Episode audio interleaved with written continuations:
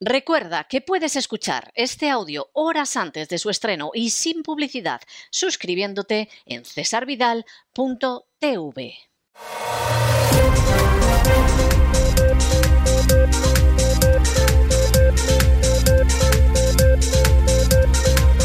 Las noticias del día. Estamos de regreso y estamos de regreso después de ese editorial que hemos dedicado a Ucrania, a las raíces, al desarrollo y a la posible solución de la crisis. Tenemos que decir con profunda vergüenza que ver lo que dicen los medios españoles sobre Ucrania causa pero bochorno y bochorno profundo. Parece que nadie tiene ni idea de lo que ha sido la historia de Ucrania y hasta qué punto forma parte de Rusia ha formado siempre parte de Rusia, salvo en las épocas de invasión extranjera, pues como pasó con ciertas zonas de España en la época de la Reconquista.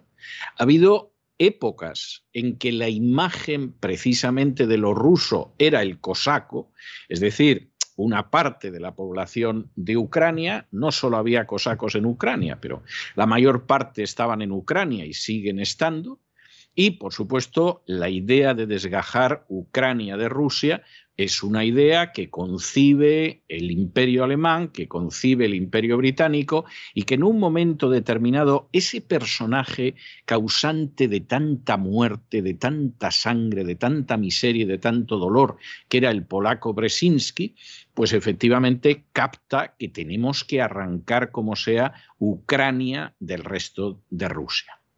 La idea de actuar así no es una idea americana, por decirlo de alguna manera. De hecho, los grandes, los mayores geoestrategas con los que ha contado Estados Unidos en la segunda mitad del siglo XX tenían claro que avanzar la NATO hacia el este era un gravísimo error. Eso iba a ser un semillero de problemas. George Kennan, que es el gran ideólogo de la doctrina de la contención contra la Unión Soviética y era un extraordinario geoestratega, tenía muy claro que para garantizar la paz en Europa no había que avanzar la NATO. Lo que había que hacer era tener zonas desmilitarizadas en Europa, acuerdos de paz en los que además tenía que intervenir Rusia. Y Rusia estaba dispuesta a hacer eso. Y lo ha repetido una y otra vez. Pero claro, el problema es que una cosa era lo que dijera Kennan, una cosa era lo que dijera el antiguo presidente Nixon, una cosa era lo que dijera Kissinger, que era gente que sabía de lo que hablaba, y otra cosa es lo que le interesaba a determinados lobbies en Estados Unidos. El complejo militar industrial, por supuesto, no estaba por la labor de una Europa desnuclearizada, de una Europa sin gasto militar y de una Europa pacífica. Vamos, esto es como pretender que los productores de vino estén a favor de la prohibición del alcohol.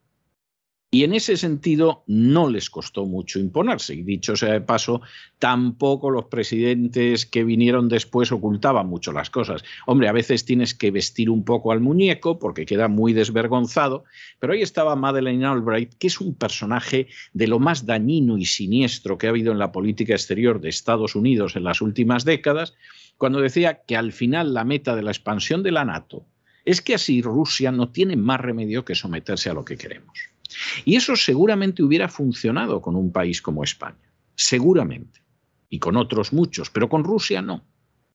Y de hecho, en el caso de Rusia, a pesar de que es un país que no puede sostener una guerra, no voy a decir larga, no, ni media, es un país con un Producto Interior Bruto un poquito superior al de España, nada más a pesar de que es un país que efectivamente perdió con el colapso de la Unión Soviética más del 40% de su riqueza, que se dice pronto, a pesar de que perdió más del 30% de su territorio. Si algo han dejado claro los rusos a lo largo de la historia es que no se arrugan. Es que es el pueblo que echó a los mongoles. Y para echar a los mongoles necesitó menos de la mitad de tiempo que necesitaron los españoles para echar a los musulmanes y con un territorio mucho mayor. Es que es el pueblo que se enfrentó con una Suecia expansionista, por cierto, derrotándola decisivamente en el territorio de Ucrania. Es que es el pueblo que machacó al ejército de Napoleón.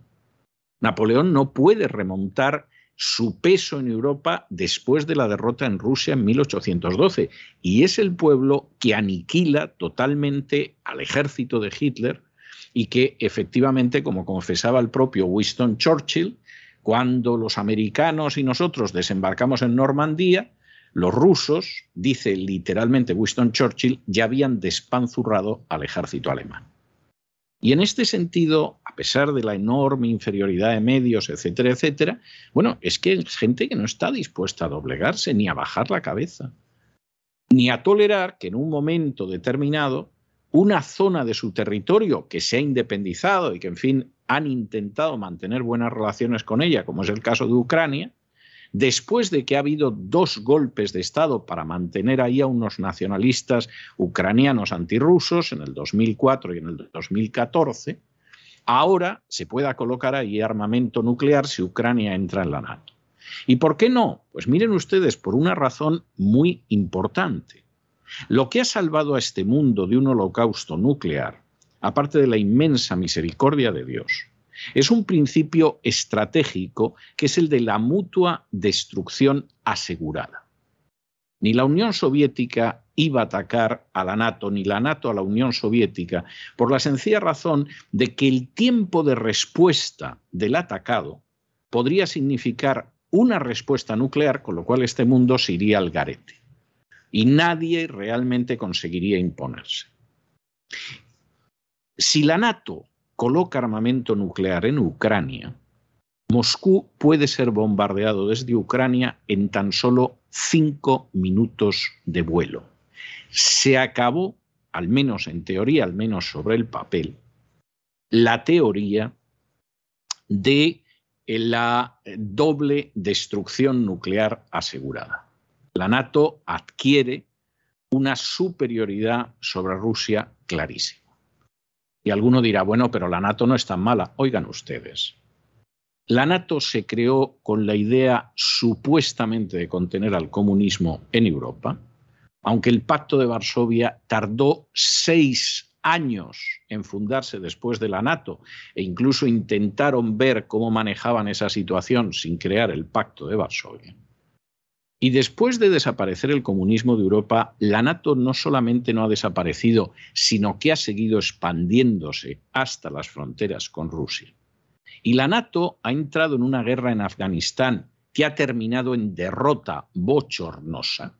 Y además el presidente Bush apeló a la constitución de la NATO para que ahí entrara todo el mundo. La NATO intervino en Libia y la NATO ha intervenido en una serie de sitios que no tienen nada que ver ni con el comunismo, ni con Europa, ni cosa parecida. Lo mejor que podría suceder con la NATO a día de hoy sería su disolución. Y cuando el propio general Eisenhower decía, bueno, pues si la NATO en 10 años no se ha disuelto, es que ha fracasado, pues efectivamente ha fracasado si uno piensa en el bienestar de los pueblos y en la paz de las naciones. Si uno piensa en el complejo militar industrial contra el cual escribió también y habló el general Eisenhower, presidente Eisenhower despidiéndose entonces de la Casa Blanca, la NATO es un éxito.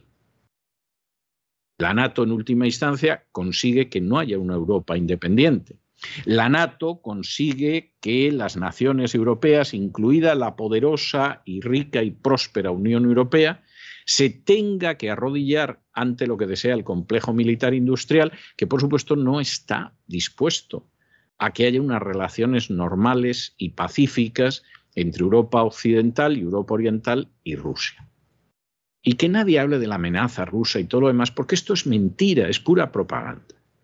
Miren ustedes, lo que se gasta Estados Unidos, solo Estados Unidos, no estoy hablando de Francia, Alemania, Gran Bretaña, Italia, etcétera, solo Estados Unidos.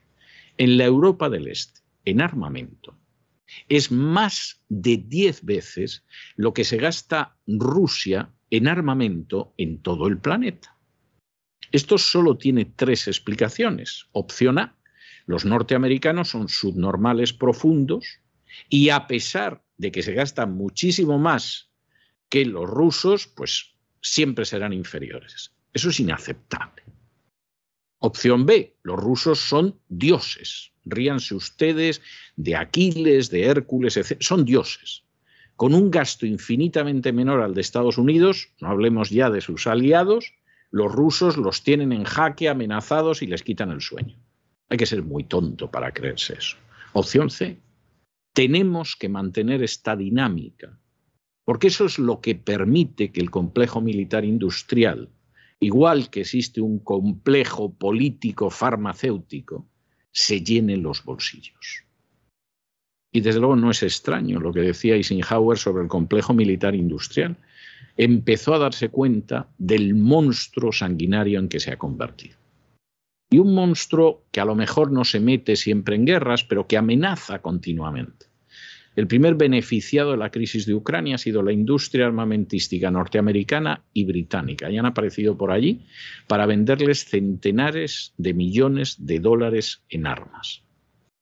Y eso sí, al mismo tiempo, no garantizar que si pasa algo en Ucrania les van a ayudar. ¿eh? O sea, de eso nada. Muy británico, muy británico. Recuerden ustedes cómo los polacos, de la manera más soberbia y más estúpida, desafiaron a Hitler porque pensaban que los británicos y los franceses les iban a ayudar. Sí que les ayudaron, sí. En 15 días el Tercer Reich trituró a Polonia y por supuesto por allí no apareció ni un francés ni un británico. Ya se había conseguido lo que se quería, que era culpar a los otros de la guerra. Y a partir de ahí, adelante con los faroles. La situación de Ucrania tiene, por supuesto, un arreglo.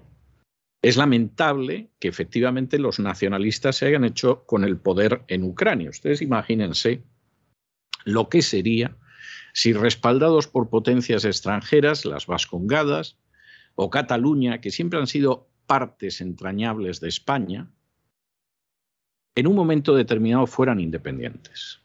Les harían la vida imposible a los, no nacionalistas. Muchos se marcharían, como mucha gente de Ucrania huyó hacia Rusia, muchos querrían quedarse porque su tierra es vasca y su tierra es catalana y se sienten españoles. Y a esa gente le harían la vida imposible.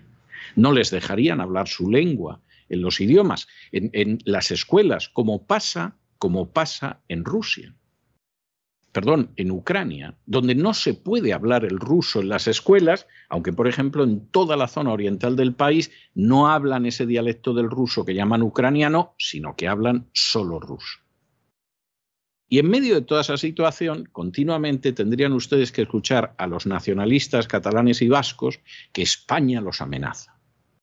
Y por supuesto habría gente, potencias extranjeras, que estarían encantados de estar en esa situación si en un momento determinado los no nacionalistas catalanes o los no nacionalistas vascos ganaran las elecciones en Vascongadas o en Cataluña, pasaría lo mismo que en Ucrania en el 2004 y el 2014. Llegaría la gente de Soros, llegaría el equivalente al senador McCain, llegarían aquellos que quieren mantener una situación de tensión y ayudarían a los nacionalistas catalanes a volver al poder dando un golpe de Estado. Les estoy reflejando lo de Ucrania, pero todavía más grave, porque Ucrania es mucho más grande que Cataluña, tiene más habitantes, y los nacionalistas ucranianos han bombardeado, asesinando miserablemente y cometiendo crímenes de guerra sin cuento a mujeres, a niños y ancianos de la zona oriental del país. Y claro, en medio de toda esta situación, y teniendo en cuenta que el chicle del coronavirus no se puede estirar más, que Rusia es enemiga de la agenda globalista y de la ideología de género y que la situación económica en términos de inflación no va bien. Y vamos, Biden no es que esté cayendo su popularidad, es que parece que está haciendo el clavado del ángel.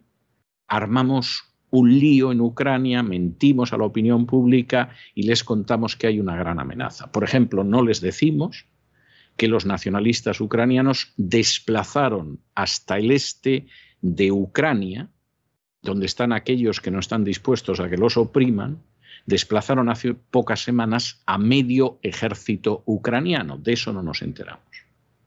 Pero cuando ante el desplazamiento de medio ejército ucraniano, los rusos, de manera bien ostensible para que se viera, comenzaron a mover sus tropas dentro del territorio ruso como diciendo, tú verás lo que haces. Pero si entras de nuevo, como tienen costumbre los nacionalistas ucranianos, que tienen un larguísimo historial de genocidio y cobardía, si vais a empezar otra vez a pisotear los acuerdos de Minsk y atacar a niños, mujeres y ancianos en esta zona, cuidado, porque a lo mejor los defendemos. Y en ese momento se pone en marcha toda la maquinaria, Rusia piensa invadir, los primeros que lo dicen los británicos, Rusia piensa invadir, Putin está preparando una guerra para enero. Si pasa enero y esto no se acaba, suponemos que la guerra será en febrero, y si no viene en Pascua será en la Trinidad, como decía la canción de Mambrú, se fue a la guerra, pero mientras tanto manipulamos a los demás. Y por supuesto las marionetas de la agenda globalista, como es el presidente del gobierno español, de pronto aparece y dice, bueno, que yo aquí la situación la tengo muy mal, quiero seguir gobernando, que sepáis que yo quiero ser un aliado cualificado de la NATO y voy a mandar una parte de tropas, no mucho, eh, desde luego no esas tropas que no defienden el territorio nacional contra la invasión de África, no, esas no, eh, voy a mandar unos aviones a Bulgaria. Bulgaria, país que, vamos, de toda la vida de Dios, tiene unas relaciones tremendas con España. Y un par de barcos más, aparte del que ya está, al Mar Negro, porque ya se sabe que el Mediterráneo para España no significa nada. De hecho, pueden venir centenares de miles de invasores y entrar en España sin pasaporte COVID ni nada. Pero el Mar Negro, vamos, el Mar Negro tiene una importancia para España. En España la gente no duerme pensando en el Mar Negro, se levanta por la mañana y dice, Felisa, ¿qué ha pasado en el Mar Negro mientras estaba durmiendo? Es algo terrible, pero esto es lo que hay. Y mientras tanto, ¿cómo se desarrolla España? Y empezamos ya nuestro boletín de noticias. Pues hombre, viendo cómo repartimos ese dinerillo que los sicarios de la agencia tributaria han expoliado a aquellos que producen en mayor o menor medida riqueza en España. ¿eh? El gobierno y los sindicatos ya han fijado un calendario para subir el sueldo a los funcionarios. Ahí va a estar comisiones, la UGT, el CESIF y el Ministerio de Hacienda. Y vamos a ver lo que hacemos, porque esto en última instancia, subamos mucho, subamos poco, lo que sea, ¿esto quién lo paga? Pues vosotros, queridos niños. ¿Quién lo va a pagar? Y esta es la situación en la que estamos, pero que nadie se preocupe, que nadie se inquiete, porque el ejército español, que no puede mover un dedo para defender las fronteras nacionales, sin embargo, va a ir a salvar a Bulgaria y a Ucrania. Que bueno, siempre, vamos, Bulgaria, España y Ucrania siempre han sido uña y carne. Y el jefe de las Fuerzas Armadas, que es el rey, ¿qué dice de esto? Bueno, el rey supongo que seguirá poniéndose el pin de la Agenda 2030, de la Agenda globalista, en la solapa y estará en una de esas crisis de mutismo. ¿Eh? Yo, yo hay veces que pasa tanto tiempo y pasan cosas tan graves y el rey no dice nada que en alguna ocasión me he preguntado, ¿y si este hombre se ha quedado mudo? ¿Y si es que eh, de repente se ha quedado sin voz? Dios sabe por qué mal que Dios quiera que no le acontezca nunca al actual rey de España. Pero no, luego de pronto le veo aparecer en algún sitio con el pin de la Agenda 2030 y digo, ah, no, no, no se ha quedado mudo, ¿no? Si sigue hablando. Tiene más o menos la elocuencia de su padre, pero vamos, se le entiende lo que dice y, y todo esto. Eh, de momento nada. Y presumiblemente nada. Y eso que es el jefe de las Fuerzas Armadas. Las que no pueden actuar para detener la invasión africana, pero van a salvar Bulgaria y Ucrania. En fin, examinamos estas y otras noticias de relevancia con la ayuda inestimable de María Jesús Alfaya. María Jesús, muy buenas noches. Muy buenas noches, César. Muy buenas noches a los oyentes de la voz. El Gobierno y los sindicatos acordaban ayer fijar un calendario de negociación del que saldrá, entre otras cuestiones, la subida salarial de los funcionarios. Dicen que tratan de amortiguar el impacto de la subida del índice de precios al consumo. Esta negociación estará compuesta en su mesa del lado de los trabajadores, los sindicatos, comisiones obreras, UGT y CESIF, y representando al Gobierno el Ministerio de Hacienda y Función Pública. Durante el transcurso de las negociaciones, la mesa también abordará la digitalización, la jubilación, la promoción interna, la movilidad y la carrera profesional de los empleados públicos. Además, ha solicitado a Función Pública que establezca criterios comunes para el desarrollo de una nueva ley sobre temporalidad y que ésta no supere el 8%, con el objetivo de acabar con la temporalidad existente en el sector público. El secretario de Acción Sindical del CESIF, Franco Lama, el sindicato de los funcionarios, ha señalado que con la negociación del nuevo acuerdo se pretende recuperar el poder adquisitivo y mejorar las condiciones laborales en materia de movilidad, promoción interna y jubilaciones. Lama ha comentado que con la última subida del IPC, los funcionarios arrastran una pérdida del poder adquisitivo superior al 13% y, y lo ha calificado como insostenible. Esta negociación de la subida del sueldo de los funcionarios ocurre justo cuando hoy se dan a conocer los datos oficiales que afirman que España es el segundo país de la Unión Europea con mayor déficit y la cuarta economía con mayor deuda de la Unión Europea. Esto en el tercer trimestre del año 2021. Les comentaba yo antes que para que ustedes se hagan una idea de lo que ha significado que de pronto los nacionalistas ucranianos consiguieran, con ayuda internacional, separar Ucrania de Rusia, pues una de las cosas en las que pueden ustedes pensar es en qué pasaría en las Vascongadas y en Cataluña si de pronto se convirtieran en naciones independientes y nos vendieran la misma historia victimista y que nunca han sido España y que España las ha oprimido y que España está pensando cómo hacerles la vida imposible, etc. Una de las cuestiones de los acuerdos de Minsk que Ucrania no ha dejado de quebrantar desde el primer día es el hecho de que los ucranianos que viven en la zona oriental de Ucrania puedan hablar en ruso y enseñar a sus hijos en ruso. ¿Esto les suena a ustedes familiar? ¿Esto les suena de algo? Porque claro, hay que arrancar la lengua a la gente. Si de pronto en Cataluña pues se pueden educar también en español, se van a dar cuenta de que son españoles. Y por cierto, a juzgar por el papel de sus lobbies, los más españoles de todos los españoles, porque no ha habido régimen español. Fuera dictadura del tipo que fuera, fuera república, fuera monarquía, también del signo de fuera, que no tuviera un lobby catalán incrustado en el gobierno para fastidiar al resto de España en beneficio de las oligarquías catalanas.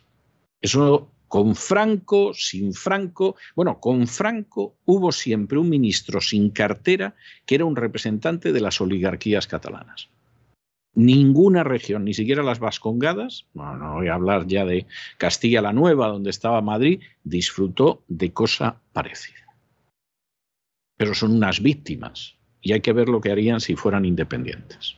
De momento, y no son independientes, el Tribunal Superior de Justicia de Cataluña ha tenido que dar 10 días al gobierno nacionalista de Cataluña para que obedezca la sentencia que obliga a que el 25% de la enseñanza en los colegios catalanes sea en español. El 25%. La lengua común de todos los españoles. ¿Y qué dicen los nacionalistas catalanes?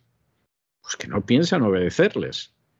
El Tribunal Superior de Justicia de Cataluña lo está ordenando porque el gobierno de Cataluña hace lo que quiere con las resoluciones judiciales.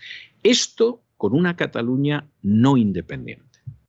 Esto con una Cataluña que tiene ahí un tribunal supremo y un tribunal constitucional, aunque luego llegue el gobierno y Montoro financia a los golpistas y después venga el gobierno actual e indulte a los golpistas, etcétera, etcétera. Imagínense ustedes lo que sería esa Cataluña independiente en manos de los nacionalistas catalanes. Corrupta, persiguiendo todo lo que oliera a español, miserable, o sea, como la Ucrania actual. El Tribunal Superior de Justicia de Cataluña ha dado un ultimátum a la Generalidad. Ha concedido al Departamento de Educación un plazo de 10 días para informar de cómo aplicará en todos los colegios catalanes la sentencia judicial del mismo órgano que obligaba a realizar un 25% de las clases en castellano. Recuerden que tras su sentencia del pasado mes de diciembre, la reacción del gobierno independentista catalán fue ordenar a los centros educativos que no cumplieran esta orden judicial, que cometieran desacato. Una sentencia que lo que hace es defender la ley, que hace que se cumplan los derechos de esos padres que quieren que sus hijos estudien al menos algo en castellano, sin tener que estar peleándose con la dirección de los centros. Fue el caso de los padres de un menor que lo pidieron y fueron acosados por los radicales independentistas, que acosaron también a su pequeño de cinco años. Con esta sentencia se acaba parte del totalitarismo lingüístico catalán. Bueno, y nos vamos a Hispanoamérica, que verdaderamente la situación es maravillosa. Ustedes saben que en más de una ocasión hemos hablado del presidente del Ecuador como un ejemplo de lo que no hay que ser. Presidente del Ecuador, Lasso, es un personaje que llegó al poder alardeando de que era del Opus Dei, pero sobre todo pidiendo el voto pro vida y pro familia a los evangélicos y a los católicos. En el caso de los católicos, muchos eh, lo votaron convencido porque era uno de los suyos y además del Opus y tal. En el caso de los evangélicos, pues hombre, les traía bastante sin cuidado lo que pudiera creer este señor, pero se suponía que era pro vida y pro familia. Nada más llegar al poder ese hipócrita farisaico y desvergonzado que se llama Lasso, inmediatamente el aborto entra en la legislación del Ecuador. Por supuesto, no movió un dedo para hacer nada. Pasan muy poquitos días, llega el día del orgullo gay, ¿y quién es el primero que coloca los colores del arco iris en su casa? En este caso, en el Palacio Presidencial, Lasso. Lasso es un miserable, será del Opus Dei, podía haber sido otra cosa, pero es un miserable al servicio de la agenda globalista como su jefe espiritual, que es el Papa Francisco. Y no pierde ocasión. Y dentro de esa agenda globalista, de pronto, pues resulta que hay que seguir todo el relato oficial y mentiroso en relación con el coronavirus, las medidas del coronavirus, etcétera, etcétera. Claro, ¿qué pasa? Pues que no funciona. Porque las vacunas como ya sabían, y como aparece en el informe del DARPA, del oficial de Marines, Morphy, había que crear un virus para crear una vacuna, pero ya sabían que la vacuna mucho no iba a funcionar. Que la iban a vender, sin duda. Que iba a ayudar a la autorización, la comercialización, etcétera, etcétera, Anthony Fauci, hombre, con eso contaban, era pieza clave, pero no iba a servir de mucho. Y en un momento determinado, pues evidentemente hay que forzar a los que dicen, oiga, yo eso no me lo voy a meter en el cuerpo que no es seguro y es experimental. Y entonces creamos el pasaporte COVID, el pase sanitario. En Ecuador, en Ecuador, y fíjense ustedes en las cifras, el 86% de la población se ha puesto por lo menos la primera dosis. El 76% las dos dosis. Aquí no tendría nadie que enfermar, pero va la cosa desmadrada. Entre otras razones, porque como nos ha advertido el regulador de medicamentos de Europa, cuanto más te vacunas, más se te debilita el sistema inmunológico. Lasso, como el resto de lacayos de la agenda globalista, bueno, pues inmediatamente tiene que ver cómo fuerza a todo el mundo a que se ponga cuantas más vacunas más. Y pasa el pasaporte sanitario. Mm, hay gente, de todas formas, en Ecuador que se resiste. Es decir, ahí hay un grupo, será minoritario, pero es un grupo que de todas formas dice, mire, señor Lasso, como si le da usted por bailar el rock and roll, yo no me voy a meter esa basura en el cuerpo. Y entonces, ¿con qué ha salido Lasso? Con que el pasaporte sanitario está por encima de la Constitución. Ala, con un par. Bueno, hace unos días, Justin Trudeau, el presidente del Canadá, decía que ya sabían ellos que lo que estaban haciendo iba en contra de las leyes y de la Constitución, pero que lo iban a seguir haciendo.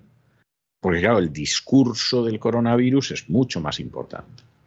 Aparte de los que se lucran con ello, es un gran experimento social de hasta dónde podemos llevar a la sociedad, incluso en contra de sus derechos constitucionales. ¿Y dónde está el ASO? Pues ahí.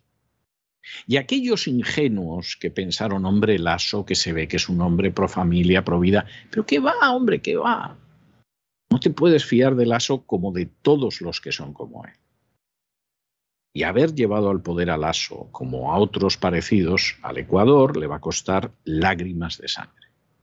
Porque al final Lasso es como su jefe espiritual, es como el Papa Francisco. Es una rueda, ruedecilla a lo mejor, dentro del engranaje de la agenda globalista.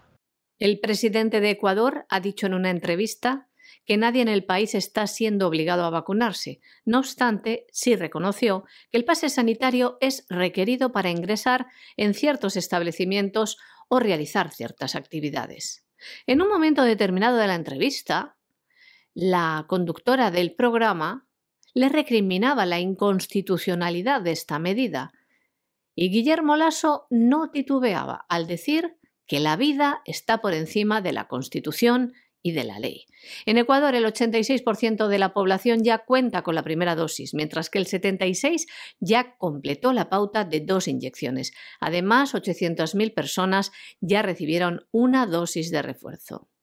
Ante estos datos, miles de ecuatorianos, incluyendo buena parte de sus votantes, han expresado su malestar por estas imposiciones, por lo que ha dicho el jefe de Estado a través de las redes sociales. No entienden por qué tienen que obligarles a vacunarse, por qué tienen que forzar a la totalidad de la población a vacunarse. Y hablábamos de la agenda globalista, hablábamos de la ideología de género y lo bien que le ha ido con el opus deísta Lasso en el poder en Ecuador. Y nos vamos a Colombia, donde ahora mismo pues hay una batalla con el tema del aborto, es decir, de nuevo agenda globalista, de nuevo ideología de género. Primero, hay que decirles a ustedes que el aborto en Colombia no es ilegal. La legislación actual de Colombia en relación con el aborto es bastante abierta. Es una legislación no de plazos, sino de supuestos, y es bastante abierta porque se puede abortar si peligra la vida de la madre, se puede abortar si peligra la salud de la madre, que eso se convierte en una puerta ancha, anchísima, se puede abortar cuando ha habido una violación, se puede abortar cuando hay incesto, se puede abortar cuando existe una malformación del feto, de modo que como ustedes comprenderán, pues evidentemente el aborto en Colombia no solo es legal, sino que además es muy generoso en sus planteamientos. Lo que pasa que es un aborto de supuestos. Y la ideología de género no quiere que haya un aborto de supuestos. La ideología de género lo que quiere es que haya un aborto libre en cualquier momento y por cualquier razón. Y eso es lo que ahora se pretende en Colombia. ¿Cuál es el problema? Pues que el asunto ha llegado a la Corte Constitucional, hay ocho magistrados y están divididos. Hay cuatro que consideran que hay que eliminar totalmente el delito de aborto del Código Penal, es decir, el aborto tiene que ser posible en cualquier situación y no le demos más vueltas y otros que, por el contrario, consideran que hay que mantener la situación que hay. Miren ustedes, esta es una legislación muy generosa, pero muy generosa para el aborto. Hombre, no vayamos más allá. Ya con esto es bastante. ¿eh? Por lo menos intentamos darle cierta legitimidad a la muerte de un inocente que no tiene culpa de nada, apelamos a causas. No vayan ustedes ya a que aquí matamos cuando queramos, porque evidentemente esto es más escandaloso. Pero efectivamente la agenda globalista va en esa dirección.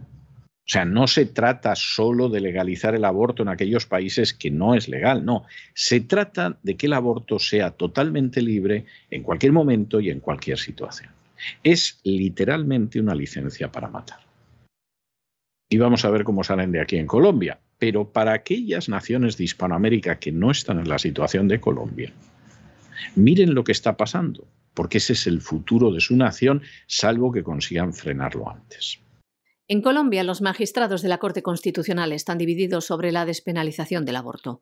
La mitad de ellos, cuatro, están a favor de eliminar el delito del aborto del Código Penal y otros cuatro en contra de despenalizar el aborto. Actualmente en Colombia el aborto solo está permitido en tres causales. Uno, Cuando está en riesgo la salud o la vida de la madre. Dos, Cuando es fruto de violación o incesto. Y tres, Si hay malformación del feto. Mientras que con el resto de casos está penado hasta con cuatro años y medio de cárcel. Los grupos proabortistas solicitaron en el año 2020 que se modificara la ley del aborto para que fuera libre, a lo que el alto tribunal colombiano se negó. Bueno, y nos vamos a internacional y comenzamos por Estados Unidos, donde el presidente Biden, que hombre, no es una persona eh, en estos momentos, en otros momentos de su vida sí, pero en estos momentos no es una persona con un especial eh, dominio de lo que dice, ni destreza a la hora de decirlo, y no sabemos además quién le puede escribir los discursos armó hace unas horas la de San Quintín porque en un momento determinado y personalmente quien ahora se dirige a ustedes cree que lo quiso hacer con buena intención, pero fue peor. En un momento determinado se le ocurrió decir que cuando él era joven y estaba en la universidad, pues que se hablaba de Hispanoamérica como el patio trasero de Estados Unidos pero que en realidad Hispanoamérica no es el patio trasero de Estados Unidos, sino que al sur de la frontera con México lo que está es el patio delantero de Estados Unidos porque somos iguales. Vamos a ver, ¿qué ha querido decir con esto Biden? Eh, y vamos a hablar de las reacciones. Hombre, pues muy sencillo, lo que Biden ha querido decir, bueno, pues hubo una época en que se decía que Hispanoamérica era el patio trasero de Estados Unidos, eso se ha seguido diciendo durante mucho tiempo. El propio presidente Reagan, pues incluso al hablar de Centroamérica y sobre todo de Nicaragua, pues volvió a referirse al patio trasero y por eso no se podía tolerar el gobierno que había en Nicaragua en aquel momento, etcétera, etcétera. Esto ha formado parte de la política de Estados Unidos hace mucho tiempo. Eh, Biden de pronto intenta dar una mejor impresión de la política de Estados Unidos.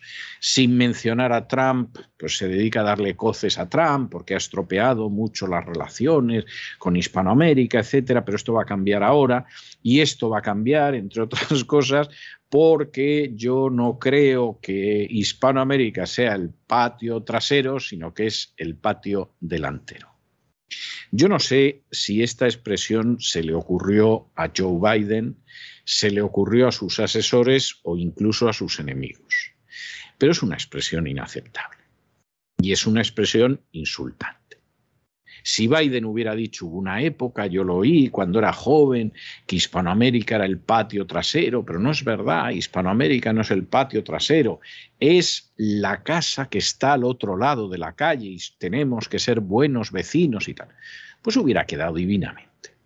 ¿Eh? hubiera quedado divinamente. Pues de México para allá, pues ese es otro conjunto de casas, los queremos, etcétera. Luego es verdad que, por ejemplo, a Guatemala, como se ha convertido en la capital de la defensa de la vida y la familia en la última cumbre de la democracia, que fue un circo, yo les dejé fuera, pero metí a países que son dictaduras, pero pero en fin, que no son Guatemala, porque Guatemala me ha salido respondona, etcétera. Es decir, Biden no, no está luciéndose en política internacional, en general lo está haciendo bastante mal en todas las áreas. Pero podía haber dicho eso. Es decir, hubo una época en que se hablaba de Hispanoamérica como patio. No, señor, vivimos todos en la misma vecindad, tenemos que ser buenos vecinos. Y hubiera quedado divinamente. Pero claro, en el momento en que el patio trasero se convierte en el patio delantero, pues ya se pueden ustedes imaginar las reacciones que ha habido en toda Hispanoamérica. Y han sido unas reacciones muy negativas. Con razón, con razón. En fin, en última instancia, Biden es lo que es, aunque quiera disimularlo. Y claro, en uno de estos momentos le sale lo que lleva dentro y, te organiza el lío. Si esto lo hubiera dicho Donald Trump, se hubieran abierto los noticiarios en todas partes del mundo acusándolo de racista, de fascista, de imperialista, de cualquier cosaísta. Lo ha dicho Biden, están muy enfadados, pero no se han lanzado tanto. A fin de cuentas, Biden es otro de los esclavos de la agenda globalista, como el presidente Lasso, sin ir más lejos. El presidente de los Estados Unidos, Joe Biden, ha asegurado que Latinoamérica no es el patio trasero de su país, sino el delantero. Recordaba que cuando era joven en la universidad solían hablar de Latinoamérica como el patio trasero, pero en realidad añadía no es el patio trasero, creo que al sur de la frontera con México es el patio delantero de Estados Unidos. Somos gente igual. También aseguraba que Washington no dicta lo que ocurre en otras partes del continente y decía lo siguiente. El problema que tenemos son las grandes dificultades para compensar los errores que cometimos en los últimos cuatro años y llevará algún tiempo. Ya ven, una clara alusión a Donald Trump, sin nombrarlo. No obstante, Biden no respondió a la pregunta de un periodista sobre cuándo iba a visitar Latinoamérica. También habló del gran daño que se causó a la región durante el mandato de Donald Trump por su política exterior y destacó que una de las medidas que adoptó su gobierno fue celebrar una cumbre en diciembre de las democracias, aunque a esa cita no fueron invitados algunos países de Centroamérica. Recordamos. Bueno, y tenemos que acabar el boletín volviendo al punto de inicio del programa, que es la crisis de Ucrania. Eh, durante aproximadamente hora y media se han reunido en Ginebra Anthony Blinken, que es el secretario de Estado de Estados Unidos, el canciller, como dicen en Hispanoamérica, o el ministro de Asuntos Exteriores, que se diría en España, un tipo muy gris. ¿eh? O sea, hay que decir que, realmente, como ministro de Asuntos Exteriores... Podían haber elegido algo mejor, pero han elegido a Blinken y se ha reunido con Sergei Lavrov, que es el ministro de Asuntos Exteriores ruso, que este es un viejo zorro. Eh, por supuesto, en Occidente no suele contarse mucho de lo que dice, pero cualquiera que vea sus ruedas de prensa, que yo procuro no perderme ninguna, pues realmente es un tipo que mide las frases, las palabras, sabe hacia dónde va, etcétera, etcétera.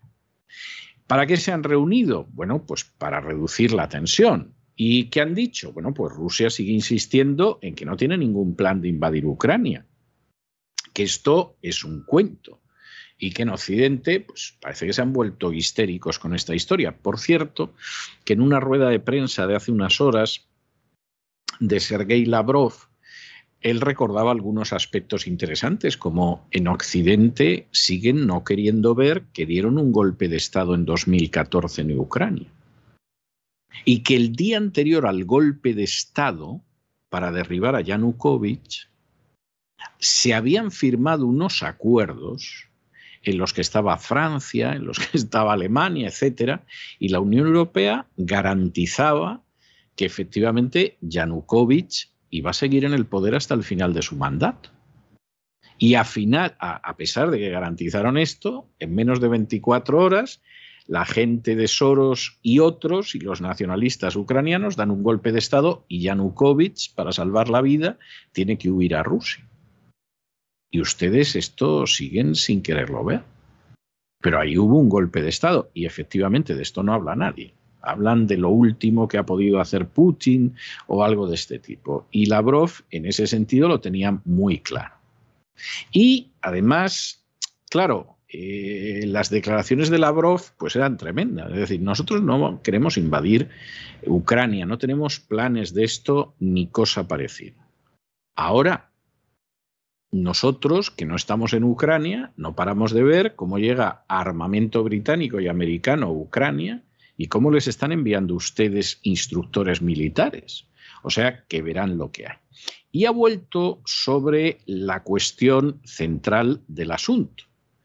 Rusia, que desde luego no se arruga, hay que reconocerles que por lo menos tienen una valentía que a mí me gustaría ver al sur de los Pirineos, pero no sueño con ello.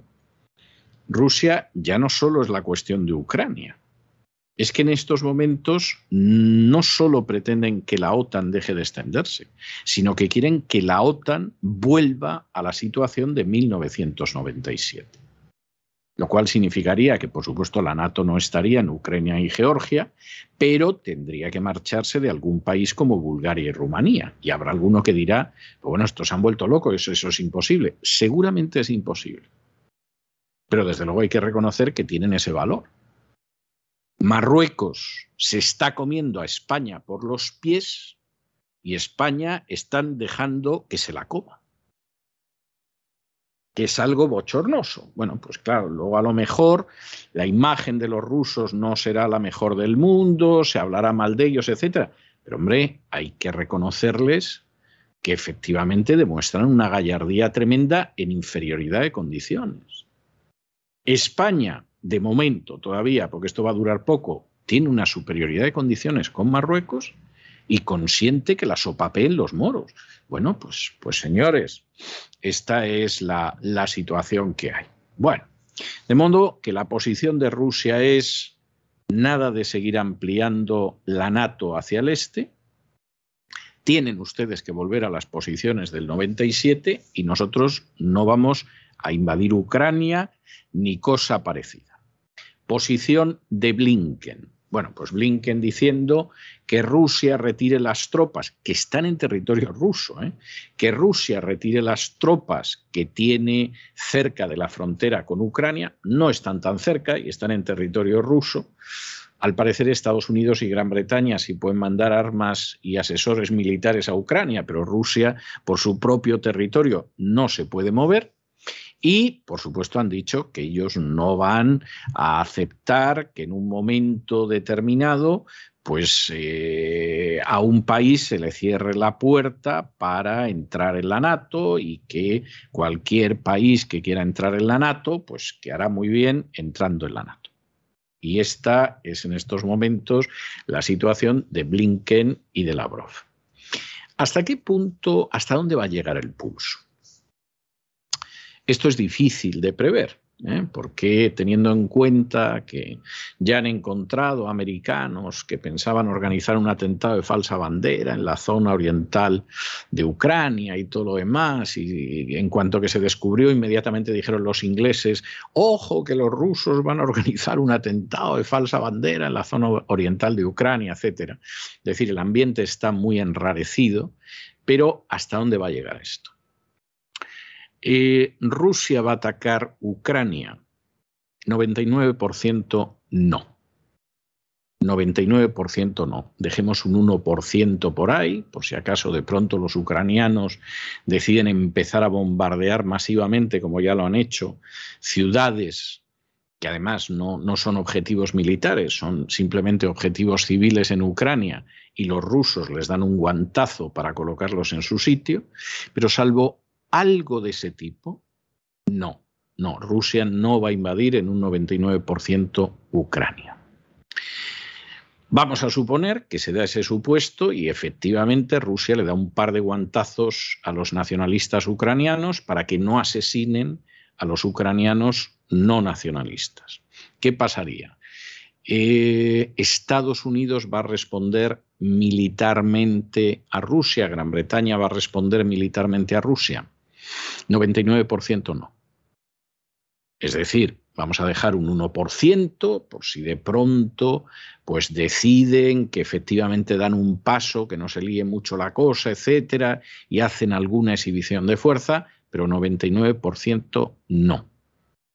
Intentarían algún tipo de sanción de carácter económico, pero tienen muy difícil, porque eso que dicen de que van a expulsar del SWIFT que es el código de transacciones internacionales por banco, a Rusia es bastante complicado. Entre otras cosas porque a ver cómo pagan el gas los europeos a Rusia. De modo que eso estaría difícil.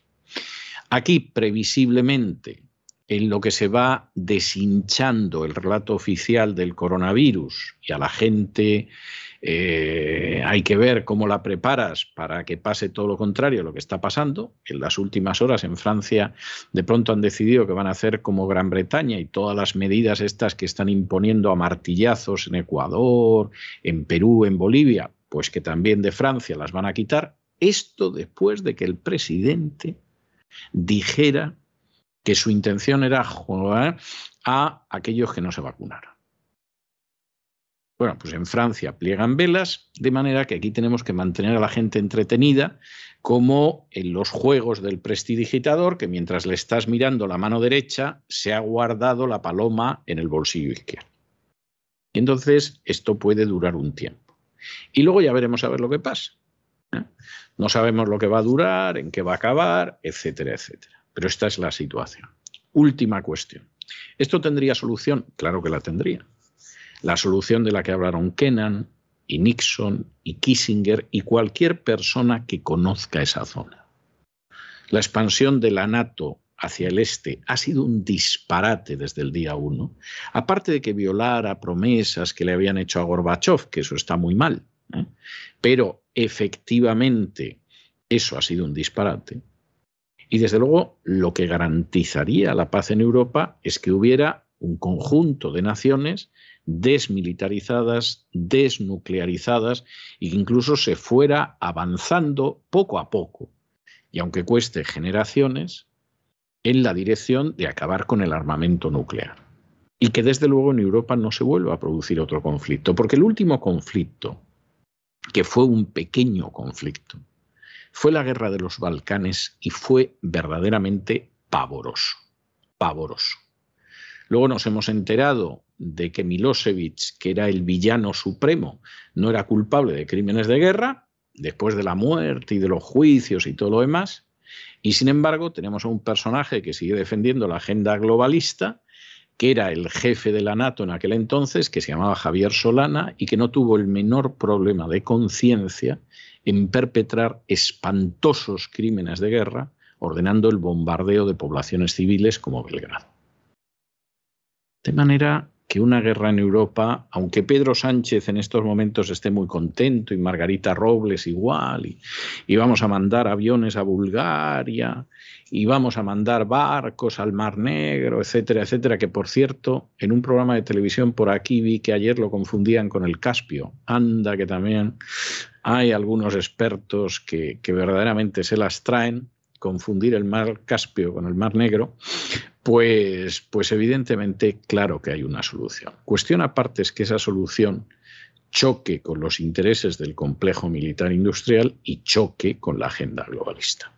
El secretario de Estado de los Estados Unidos, Anthony Blinken, y su homólogo ruso, Sergei Lavrov, se han reunido este viernes durante aproximadamente hora y media en Ginebra. El objetivo, reducir la tensión sobre Ucrania a través de la vía diplomática. Rusia insiste en que no planea invadir Ucrania. El secretario de Estado ruso ha reiterado que su país no amenaza a Ucrania y ha lamentado la histeria de Occidente ante una amenaza imaginaria. Sergei Lavrov también decía lo siguiente. Nosotros sí tenemos preocupaciones reales porque se están entregando armas y están llegando instructores militares a Ucrania. Rusia quiere que la OTAN deje de extenderse hacia sus fronteras y quiere la vuelta a la situación del año 1997, lo que supondría que la alianza cerrara la puerta a Ucrania y Georgia y la retirada de las fuerzas y armamento de varios países, entre ellos Bulgaria y Rumanía. Por su parte, el secretario de Estado de los Estados Unidos, tras la reunión, ha considerado que hay base común y varios caminos para ampliar la transparencia, reducir riesgos y construir confianza han decidido continuar con el proceso diplomático y por ello, decía Blinken, van a compartir preocupaciones, ideas más en detalle y por escrito la semana que viene. No obstante, el secretario de Estado estadounidense ha pedido que Moscú retire las tropas acantonadas cerca de la frontera con Ucrania porque, dice, las acciones marcan la diferencia. Además, ha asegurado que no se cerrará la puerta de la Alianza Atlántica a ningún país y se ha comprometido también a que no se pactará con Rusia nada sobre Ucrania sin Ucrania, nada sobre la OTAN sin la OTAN y nada sobre Europa sin Europa. Estados Unidos ha defendido ante Rusia la libertad de los países de elegir si desean o no adherirse a la OTAN después de que Lavrov insistiera en sus exigencias de excluir cualquier ampliación de la OTAN hacia el este de Europa y que Washington ofreciera garantías de que Ucrania no será miembro en un futuro. El ministro de Exteriores ruso ha señalado que el Kremlin quiere la respuesta por escrito la próxima semana. Pero la OTAN está haciendo todo lo contrario. No está retirando tropas, sino que está aumentando las tropas en la zona. Y ya ha dicho claramente, igual que Estados Unidos, que está del lado de Ucrania. Estas tropas parece que ser, según afirman, que lo hacen en respuesta al despliegue de Rusia en su frontera con Ucrania. El pasado mes de diciembre, Moscú advertía del peligro de una nueva crisis de misiles en Europa, al ver el despliegue de misiles de la OTAN. Por cierto, el Gobierno de España se ha unido a la petición de la OTAN de desplegar tropas en la zona. El último requerimiento es adelantar el despliegue previsto de las Fuerzas Armadas en el Mar Negro. De este modo, el Ministerio de Defensa adelanta unas semanas su participación en las agrupaciones navales permanentes de la Alianza. La fragata Blas de Lezo y el cazaminas Sella se unirán así al Meteoro en las fuerzas permanentes de la OTAN. Además, el gobierno social comunista ha aceptado la solicitud de la OTAN de desplegar a finales del próximo mes un destacamento de cazas Eurofighter en Bulgaria. Y hasta aquí hemos llegado nosotros con nuestro boletín de hoy. María Jesús, muchísimas gracias, muy buenas noches, que pases buen fin de semana. Muy buenas noches, muy buen fin de semana a ti César y a todos nuestros oyentes, los oyentes de la voz. Y ustedes no se nos vayan, no se nos vayan, porque saben que vamos a regresar enseguida con esa versión abreviada del despegamos de los viernes, donde les contamos lo que va a ser el gran reseteo y porque luego tenemos nuestra entrevista especial especial. Entrevista especial sobre un libro muy especial acerca de un personaje muy especial en la historia de Hispanoamérica. No se vayan, que regresamos enseguida.